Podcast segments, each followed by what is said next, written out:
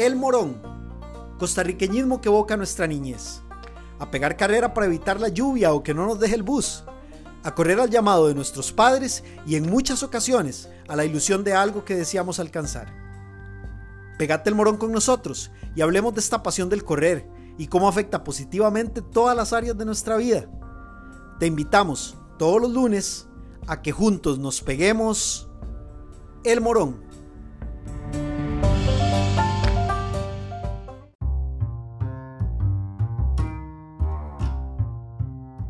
Muy buenas, muy buenas. Una semana más aquí en El Morón. Espero que estén listos para pegarse el morón con nosotros. Si están escuchando esto con una voz diferente, no se asusten. No se asusten. Eh, estamos haciendo eh, una un cambio, unos, unas nuevas mejoras este, un cambio de rol y hoy, y hoy me tocó hacer la introducción, así que bienvenidos, espero que estén listos para pegarse el morón con nosotros. Mi nombre es Jonathan Delgado, muchos no me conocen por mi nombre, pero sí me conocen por ser la vaca del atletismo. Así que bienvenidos y espero que estén listos para pegarse el morón con nosotros. Bienvenidos una semana más al Morón, Pablo Mena un gusto aquí servirles y conversar con ustedes un ratito. Y sí, sí, vos sos la vaca, definitivamente, del asfalto. John, muchas gracias por estar aquí una semana más. Qué bueno volvernos a encontrar aquí en, en el Morón. Bueno, nada más déjeme aquí medio amarrarme una tenis bien para empezar a correr y vámonos de una vez. ¿Cómo ha estado todo, Jonathan? ¿Cómo van esa preparación para ese maratón que vas a hacer? ¿Cuál es el maratón que, que estás trabajando? Si Dios lo permite, vamos a estar haciendo la Boston virtual en una maratón en Estados Unidos que se llama Steamtown Marathon. Steamtown, o sea, va a ser dos maratones en una. Pero, ¿cómo es Steamtown? ¿De dónde saca usted esas maratones, Jonathan? De Google, yo ya le pregunto a Google, Google, ¿qué maratón me recomienda? No, no, no, este, Steamtown Marathon es una, es una maratón muy, muy famosa, está entre el top 10 de Estados Unidos, eh, de de maratones que busca la gente para específicamente para clasificarse a Boston, porque es una maratón downhill em, que inicia en eh, Pensilvania y llega a un pueblito que se llama Scranton. Es una, es una maratón muy de pueblito, muy rural, muy bonita y vamos a estar ahí, si Dios lo permite, el próximo 10 de octubre. Qué chusada. Bueno, eh, Jonathan, vaya usted, lo, lo mandamos de explorador para que venga a contarnos cómo está esa maratón desde Steamtown. Steamtown. Buenísimo, buenísimo. No, muchos éxitos, John. Ya estás cada día más cerca de ese momento. Yo por mi parte sigo ahí construyendo Boston virtual, que sinceramente y ahí poniéndome honesto y transparente, yo, pues, quiero que sea la última ya virtual. Ya yo no quiero más maratones virtuales. Y preparándonos para la maratón de para la maratón más mágica del mundo, que es la maratón de Disney, que Jonathan también la corrió. De hecho, ustedes Dupi Challenge, ¿verdad? Para los que no nos escuchan, tanto Jonathan como yo hemos hecho lo que nosotros denominamos, y, para los que no nos conocen, no, no nos malinterpreten el término, pero nosotros tenemos una frase, en todo el buen sentido de la palabra, que dice, ¡qué estupidez! ¡Qué estupidez! Es como, ¿cómo se te ocurre hacer eso? El Dupi Challenge que traducido al español es como el reto del, del enanito Dupi, de Dupi, del enanito tontín de Blancanieves, que es correr jueves 5K, viernes 10K, sábado 21 y el domingo maratón. O sea, correr de esas cuatro carreras en días seguidos. Y es muy bonito. Y tanto Jonathan como yo lo hemos hecho, entonces nos trae muchos recuerdos. Yo es la tercera vez que voy a correr la maratón de Disney porque me encanta. Y, y de hecho, Jonathan, le enviémosle un saludo especial a todos los que este año van a hacer ¡Qué estupidez! Un saludo muy especial a todos los que han corrido y los que van a correr este año el reto Dupi, a nuestros compañeros Vivian, Denis, Carla Corrales, que este año van a hacer ese, e, e, ese bonito reto Dupi. Y sí, ahí estamos construyendo todos, ahí todos estamos jalando, ¿verdad? Unos están ya pensando en tener, cruzar los dedos para que haya Maratón Cartago, que ahí la tienen, yo he visto que tiene, y ojalá que las cosas se den en el marco de de, las, de la seguridad para todos y que ojalá podamos empezar a volver a correr presencial porque qué duro seguir así.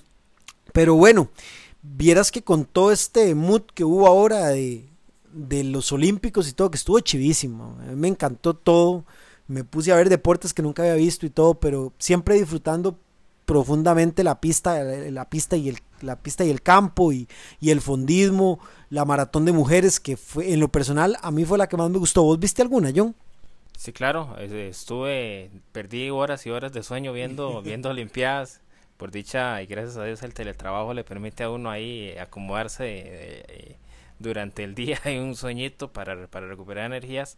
Pero sí, claro, la, la maratón femenina y la maratón masculina, la maratón femenina con, con, bastantes este, sorpresas y, y mucha emoción, por supuesto.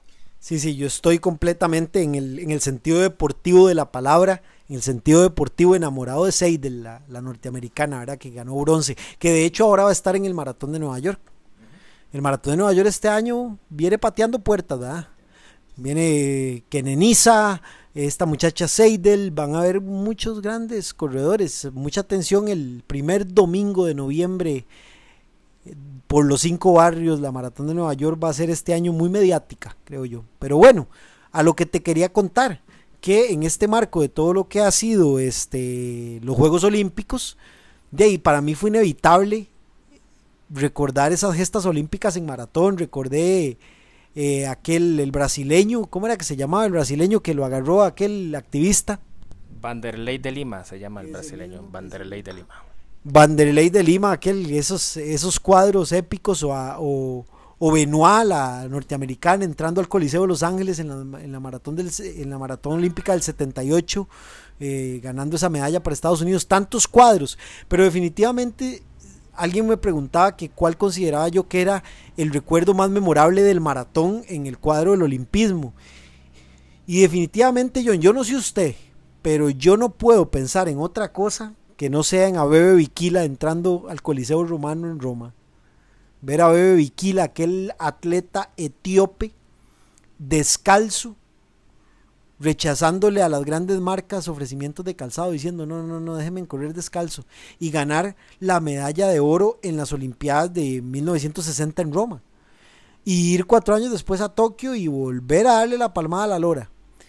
Viquila, para mí, es junto con Hailey mis mis atletas de maratón preferidos por mucho. Hailey y Vikila de hecho eh, como dicen los chiquillos ahora no está no estás listo para esta conversación pero para mí el mejor maratonista de todos los tiempos es Hailey Gebrselassie porque para mí un maratonista o un atleta no es solamente el tiempo a pesar de que obviamente que ahí pegándole pegándole casi en el hombro está obviamente su majestad este Kipchoge, ¿verdad? Obviamente. Sin embargo, para mí ya sería otro podcast, otra conversación hablar de por qué para mí Hailey es más maratonista, ¿verdad? Pero eso es una opinión fundamental y muy particular, ¿verdad? Pero sí, definitivamente este, el olimpismo nos ha traído recuerdos en el maratón maravillosos, ¿verdad? Y este propiamente me marcó a mí para siempre el día de Viquila que gana el maratón olímpico corriendo descalzo en el 60 y lo vuelve a ganar en Tokio en el 64. Recordar el final de la vida de él, tuvo un accidente súper traumático donde perdió la movilidad en sus piernas. Ese accidente en 1969 tan, tan traumático cerca de Addis Abeba en Etiopía, lo que le produjo como una paraplegia y ahí él nunca pudo reponerse totalmente del accidente y duró como cuatro o cinco años en esa de tratar de reponerse, practicando la arquería y todo y, y tristemente a la edad de bastante joven, a la edad de 41 años de edad falleció, ¿verdad? Este, vos, yo creo que sí, yo creo que vos algo has oído de Viquila.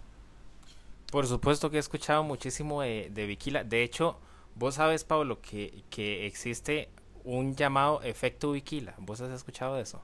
El efecto Viquila. No, no, no, no. Contame, contame. Contanos un poquillo del efecto Viquila.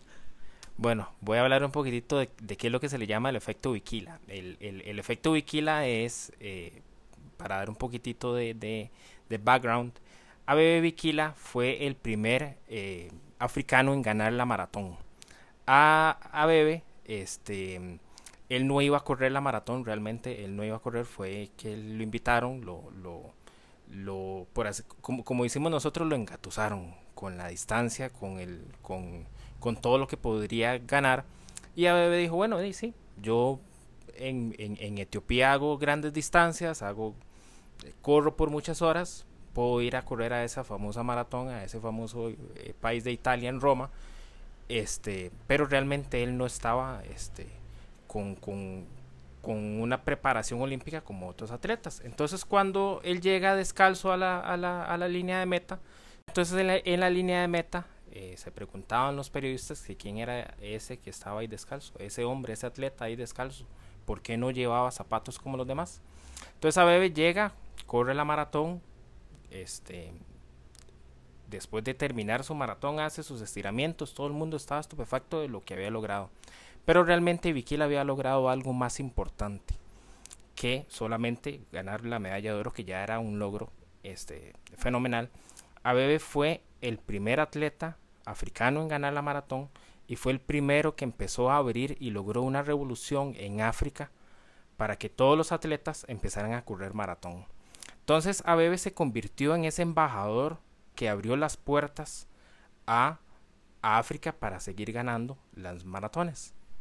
O sea, Jonathan, podemos decir que el que Vikila fue el que abrió la puerta para que ahora tengamos el placer de ver corriendo a Eliud, de ver corriendo a Kenenisa, de ver corriendo a, tanto atleta africano con tan buen alito. O sea, eh, yo hasta ahorita que vos lo decís, caigo en contexto de que, pucha, él fue el, el que marcó el camino, el pionero. Correcto, Abebe fue el, primero y de hecho cuando él vuelve a Etiopía, él, vuelve como si fuera un héroe nacional, prácticamente un héroe nacional, este, y a partir de ahí los etíopes empiezan a ver que ellos realmente tienen un potencial muy grande para maratón.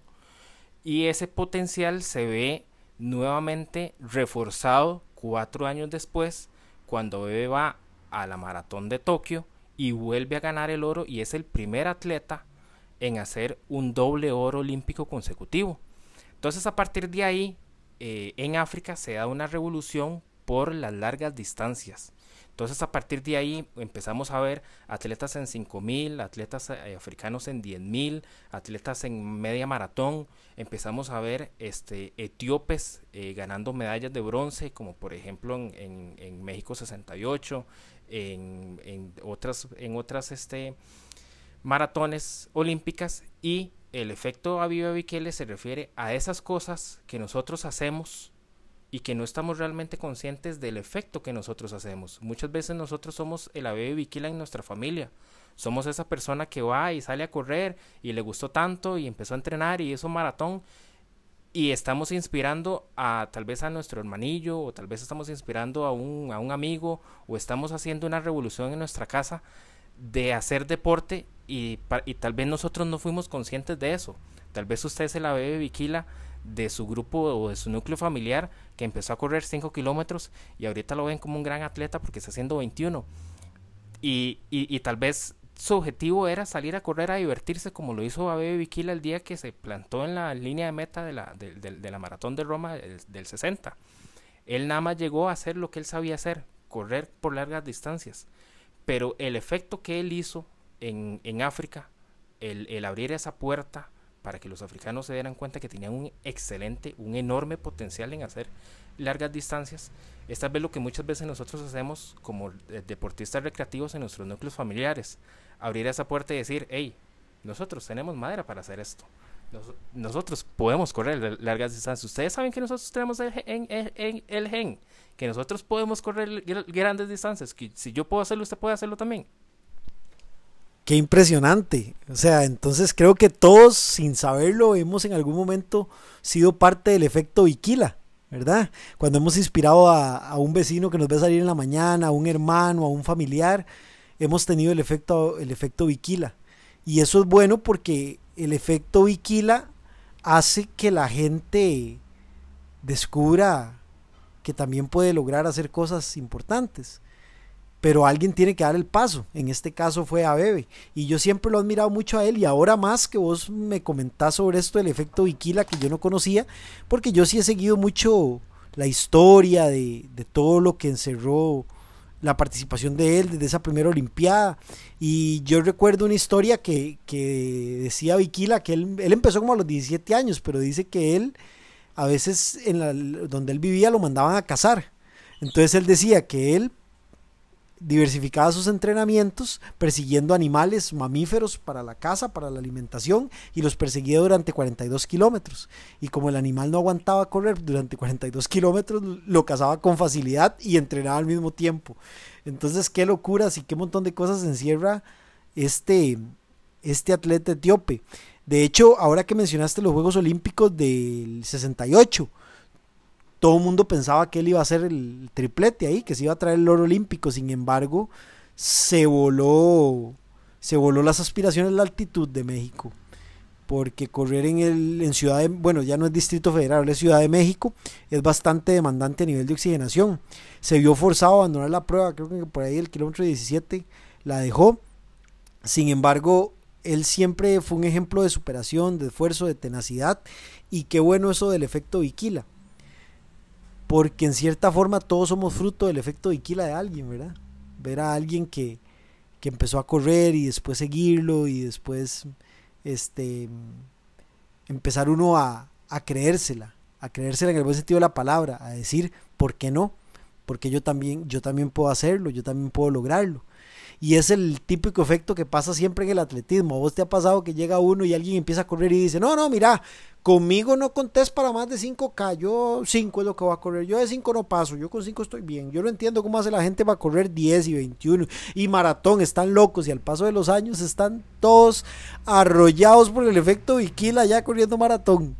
Y claro, claro, por eso, por eso justamente te menciono que, que eh, eh, nosotros hemos sido muchas veces el Viquila de mucha gente, el Viquila de, de, de, de, empezar y, decir, bueno, yo me estoy divirtiendo, esto, esto me gusta, eh, esto de salir a correr en las mañanas está, está vacilón, me desestresa, me, me saca felicidad, pero también uno está inspirando a otros, está inspirando a la mamá, o tal vez a volver a hacer e-, ejercicio, está inspirando al papá, está inspirando al hermano, eh, está abriendo la, la puerta para mucha gente que llegue y le dice, Mae, usted vea, vea qué montón de medallas, y va uno acumulando y va acumulando medallas y va acumulando y ya, ya no tiene ni dónde poner medallas porque ya tiene un montón de medallas.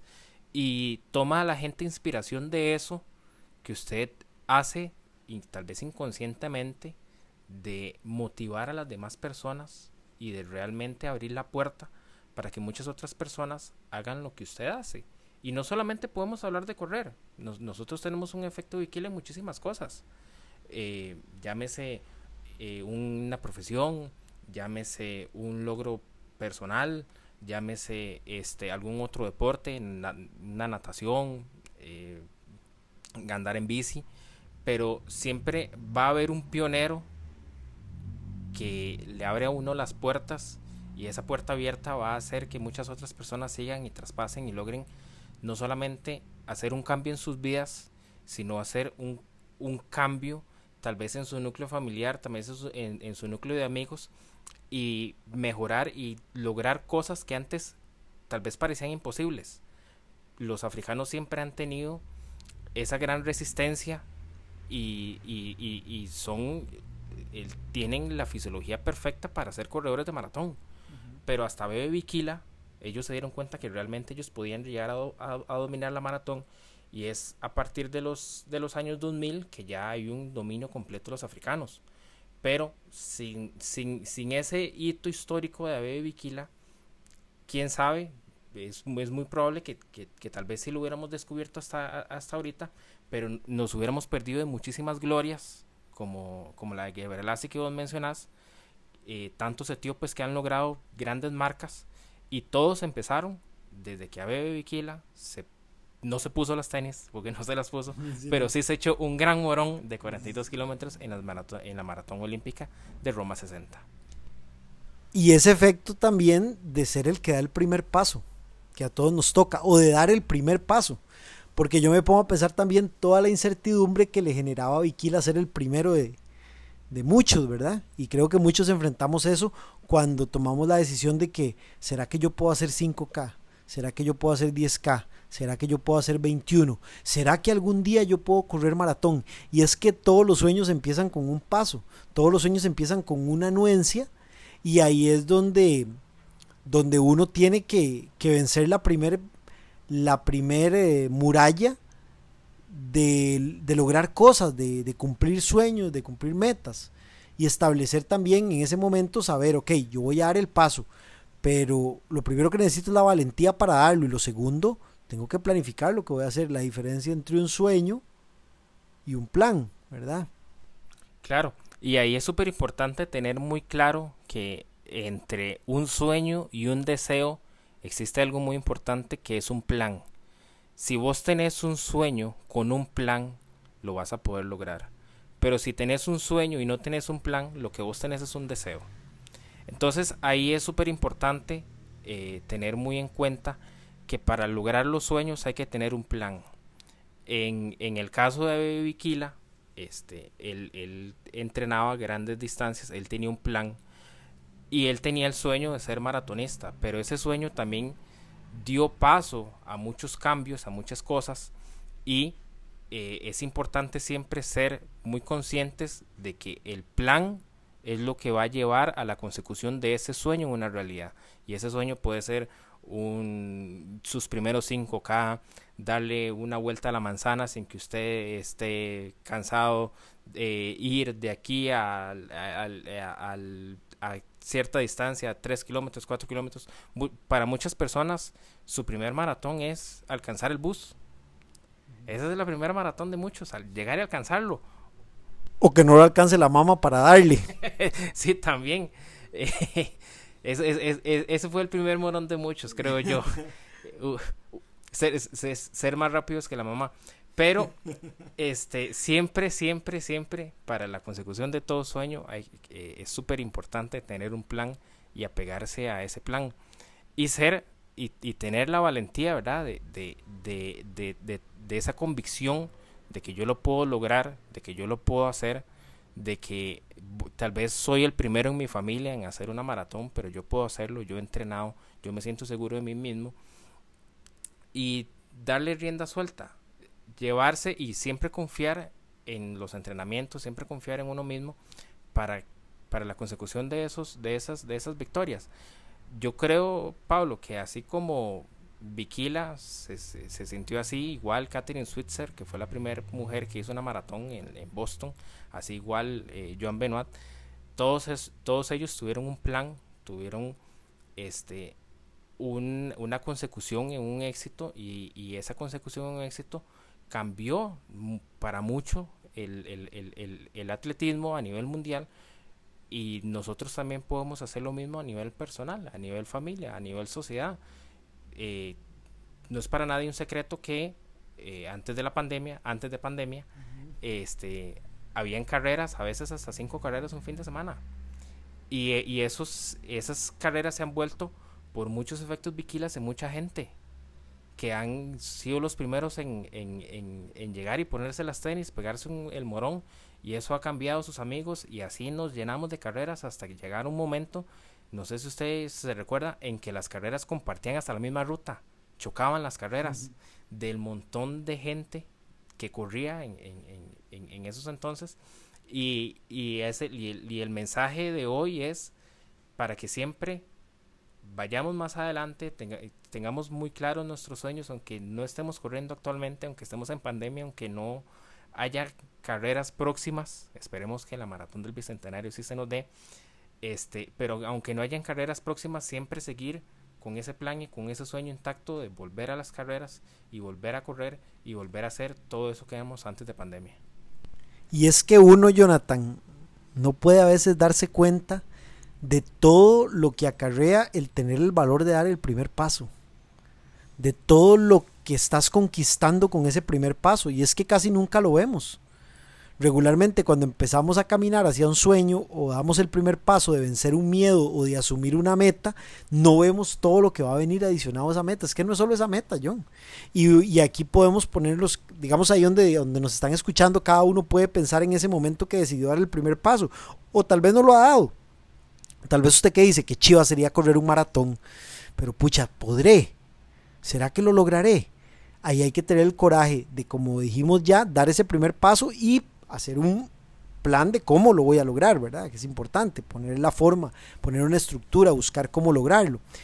Pero todo lo que estamos conquistando al vencer el miedo a yo podría hacerlo o al esto será para mí, sino ser valiente, dar el paso.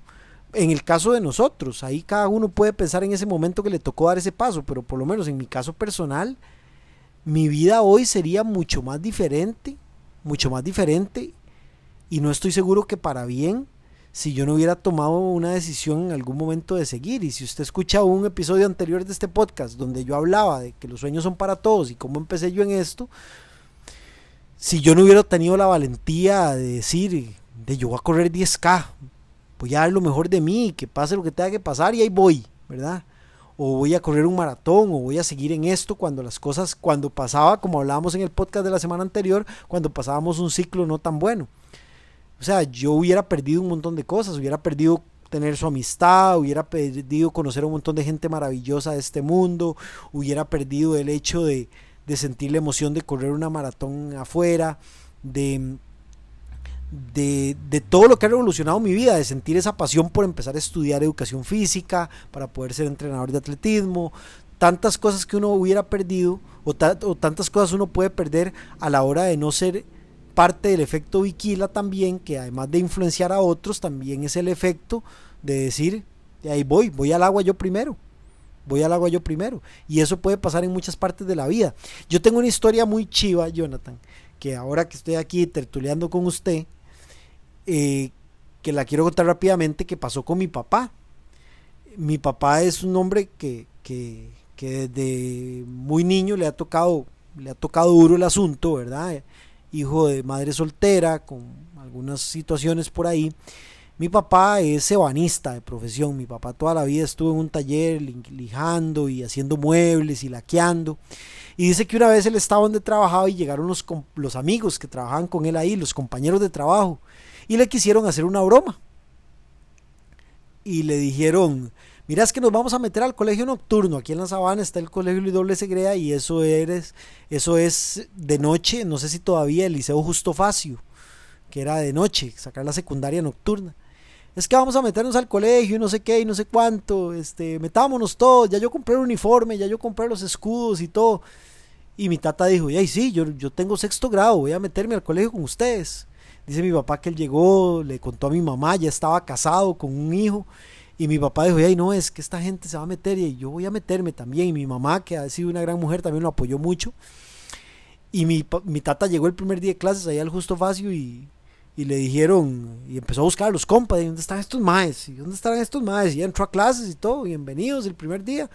Y resulta que, que y no encontró a los compas no llegaron. Y igual al día siguiente al brete y le digo, ay, ¿por dónde estaban? Ayer llegué al colegio y ustedes no estaban y no sé qué, no sé cuánto. Y todos soltaron la carcajada. Hombre, está loco, ya uno tan viejo, ponerse a estudiar y no sé qué y no sé cuánto. Estás loco vos, te agarramos de mona. Y mi tata se fue muy aguado para la casa. Muy desmotivado porque se sintió burlado. Y mi papá en ese momento tuvo que tomar una decisión. O continuaba o dejaba todo botado. Porque fue una broma tenía todo el escenario para no mandarse al agua. Y en medio de las burlas, por la broma que le habían hecho, todo ese día fue de comentarios negativos. No, hombre, usted sabe lo que es salir de aquí, irse a estudiar hasta las 10 de la noche, él está loco, ya no está muy viejo para eso. No, hombre, esa es la plata de las birras, lo que va a gastar uno en libros y todo. Y mi tata se fue con todas esas ideas en la cabeza y él tomó la decisión de decir, no, yo voy a ser el pionero. Mi papá iba a aplicar el efecto Abebe Viquila en ese taller y mi tata dijo, no, yo sigo en el colegio y siguió y se graduó con honores, hizo sus cinco años de secundaria, se graduó de bachiller, lo cual era, en ese momento, en los años 70, graduarse de bachiller eh, era, era, era, era, sigue siendo muy honroso y, aplausos a todos los que terminan la secundaria, pero habría un poco más de puertas, por decirlo de alguna manera. Y así él pudo entrar a trabajar al Instituto Costarricense de Electricidad y forjar una carrera ahí, aprender mucho. Y muchos otros siguieron su ejemplo, porque él pudo, él está aquí lijando igual que nosotros y puede, entonces muchos siguieron su ejemplo. Algunos todavía están ahí lijando, ¿verdad? Por, por bromistas, ¿verdad? Pero eh, como mi papá dio ese primer paso y la vida de él sería completamente diferente. Y no es que uno quiera hacer o dar la imagen de que de correr, de ponerse unas tenis y salir a correr dependa del éxito en la vida. No, no, no es eso lo que queremos decir. Pero sí de las decisiones trascendentales que tenemos que tomar en la vida en pos de lo que queremos lograr.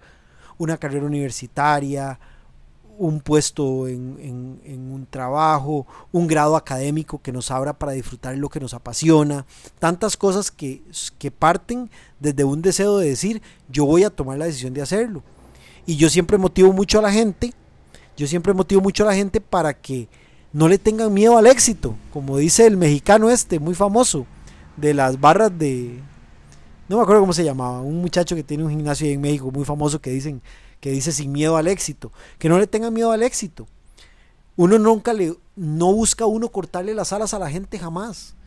Usted tiene derecho a soñar, tiene derecho a ponerse metas, pero es muy importante lo que vos decías ahora. Un sueño sin un plan es un deseo. No hay sustento. Es como cuando la Biblia dice que el, que el poco sabio construye su casa sobre la arena, ¿verdad? Uno cuando uno decide tomar un sueño, uno tiene que estimar los costos y disponerse a lograrlo. Claro, y ahí es súper importante lo, lo, que agotabas, Pablo, de, de, aunque tal vez uno no esté seguro, siempre tener la convicción de seguir adelante y de, y de llevar, seguir en el barco hasta, hasta donde llegue.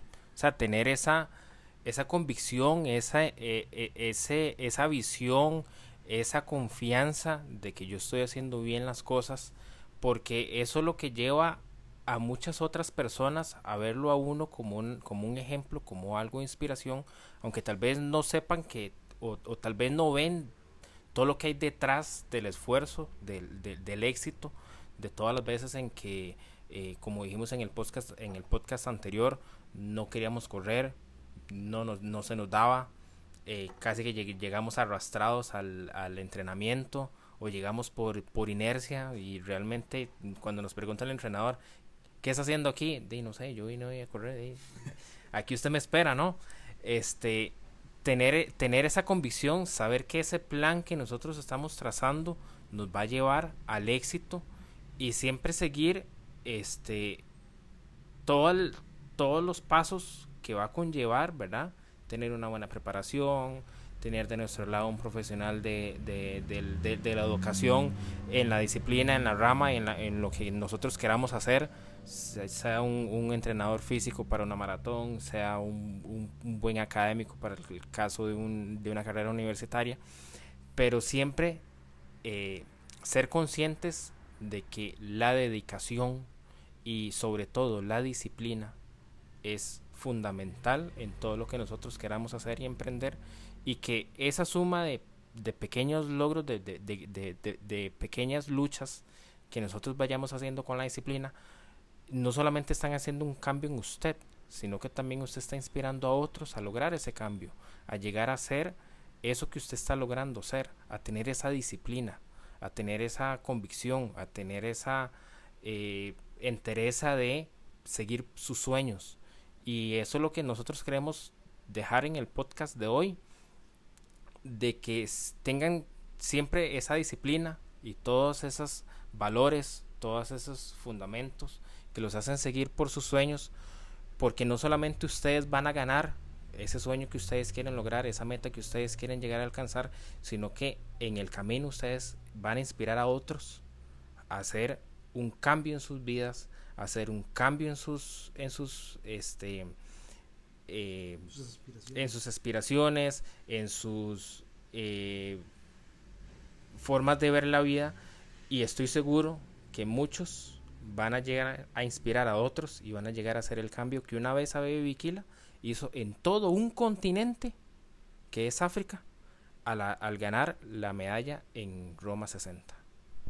Excelente, definitivamente nos quedará en la memoria y en el corazón el efecto Viquila y que mucha gente se contagie de nuestra pasión para que encuentren en el correr lo que muchos hemos encontrado. Eh, hace poco tiempo eh, recibí un mensaje de una, de una de mis atletas que decía que ella empezó a correr en medio de la pandemia, perdió a su mamá. Eh, cerca del momento en que empezó la pandemia, su mamá se nos adelantó y se fue para el cielo. y ella estaba muy deprimida en su casa y que una persona le dijo, ¿por qué no salís a caminar, a correr? Y así empezó a correr y es que qué bonito es el, el regalo que Dios nos da por medio del correr, que nos da tantas cosas bonitas. Entonces, por eso nosotros insistimos tanto en que, en que la gente se anime a ponerse metas relacionadas con deporte, con correr, porque realmente yo siento que hay mucha, mucha carga espiritual, como hablábamos en el segundo episodio de esta, de esta segunda temporada, hay mucha carga espiritual en el correr, entonces motivarse con el correr, con el ejercicio físico, nos acerca a nosotros mismos, a interiorizar, a, a, buscar oasis en medio de un mundo tan convulso como en el que estamos. Entonces, a practicar el efecto Viquila, que va a ser como una onda expansiva para, para beneficiar a muchos, y también tomar de Abebe Viquila esos ejemplos de ser pionero, de ser disciplinado, de ser apasionado, de creer en uno mismo, de no tener miedo a tirarse al agua. Y bueno, ese fue el podcast de esta, de esta semana que estuvimos una vez más aquí en el Morón. Y Jonathan, ¿qué? ¿Ya vamos a comprar las tenis con, con Marathon Tour Stores? Claro, claro, ahí ya contacté a Marco y, le hice el, pedido de todas las tenis para esta, para esta temporada. De hecho, para los que no sabían, eh, Marco junto con su marca Marathon Tours está ofreciendo el servicio de compras de artículos deportivos de Estados Unidos con unos buenos, unos excelentes precios eh, y los está trayendo acá mediante un casillero en Miami. Entonces, para los que no saben y están todavía por ahí indecisos o están viendo que los precios aquí en Costa Rica están muy altos, les tenemos una muy buena noticia. Hay una excelente alternativa para que usted compre a precios de Estados Unidos y es Marathon Tours. Y sí, buenísimo.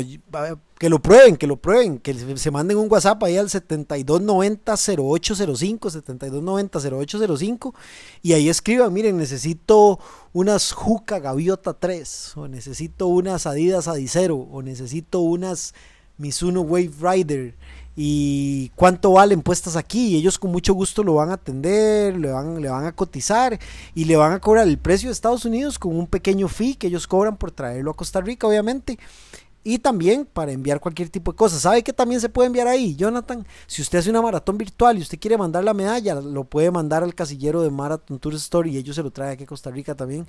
Entonces, para que aprovechen ahí los servicios de Marathon Tours Store este, les enviamos un gran saludo a Marco y Amanda y, a todos los que trabajan para construir sueños por medio de Marathon Tours. Les enviamos un abrazo. Y bueno, una semana más nos despedimos, Jonathan, esperando y invitando a la gente a que nos busque en Facebook como El Morón Costa Rica y que el otro lunes nos volvamos a encontrar aquí para pegarnos el morón. Yo les envío un abrazo enorme, les envío mis mejores vibras, mis mejores deseos, muchas bendiciones a todos. Espero que tanto la salud como la economía, como la parte emocional en sus familias sea muy bendecida y, nos vemos el otro lunes. Claro, eh, el, el, próximo lunes nos vemos aquí una vez más para pegarnos el morón. Muchísimas gracias por la atención y esperamos que el mensaje que hoy preparamos con muchísimo cariño cale en sus corazones y siempre vayan en pos de esas metas, pase lo que pase y que nos sigan escuchando aquí por esa excelente plataforma. Muchísimas gracias a todos y que tengan muy buenas noches. Pura vida, buenas noches, un abrazo a todos, o días, ¿verdad? Porque nos pueden estar escuchando en el día, pero a la hora que nos estén escuchando, un abrazo, sigan corriendo, peguémonos el morón el otro lunes.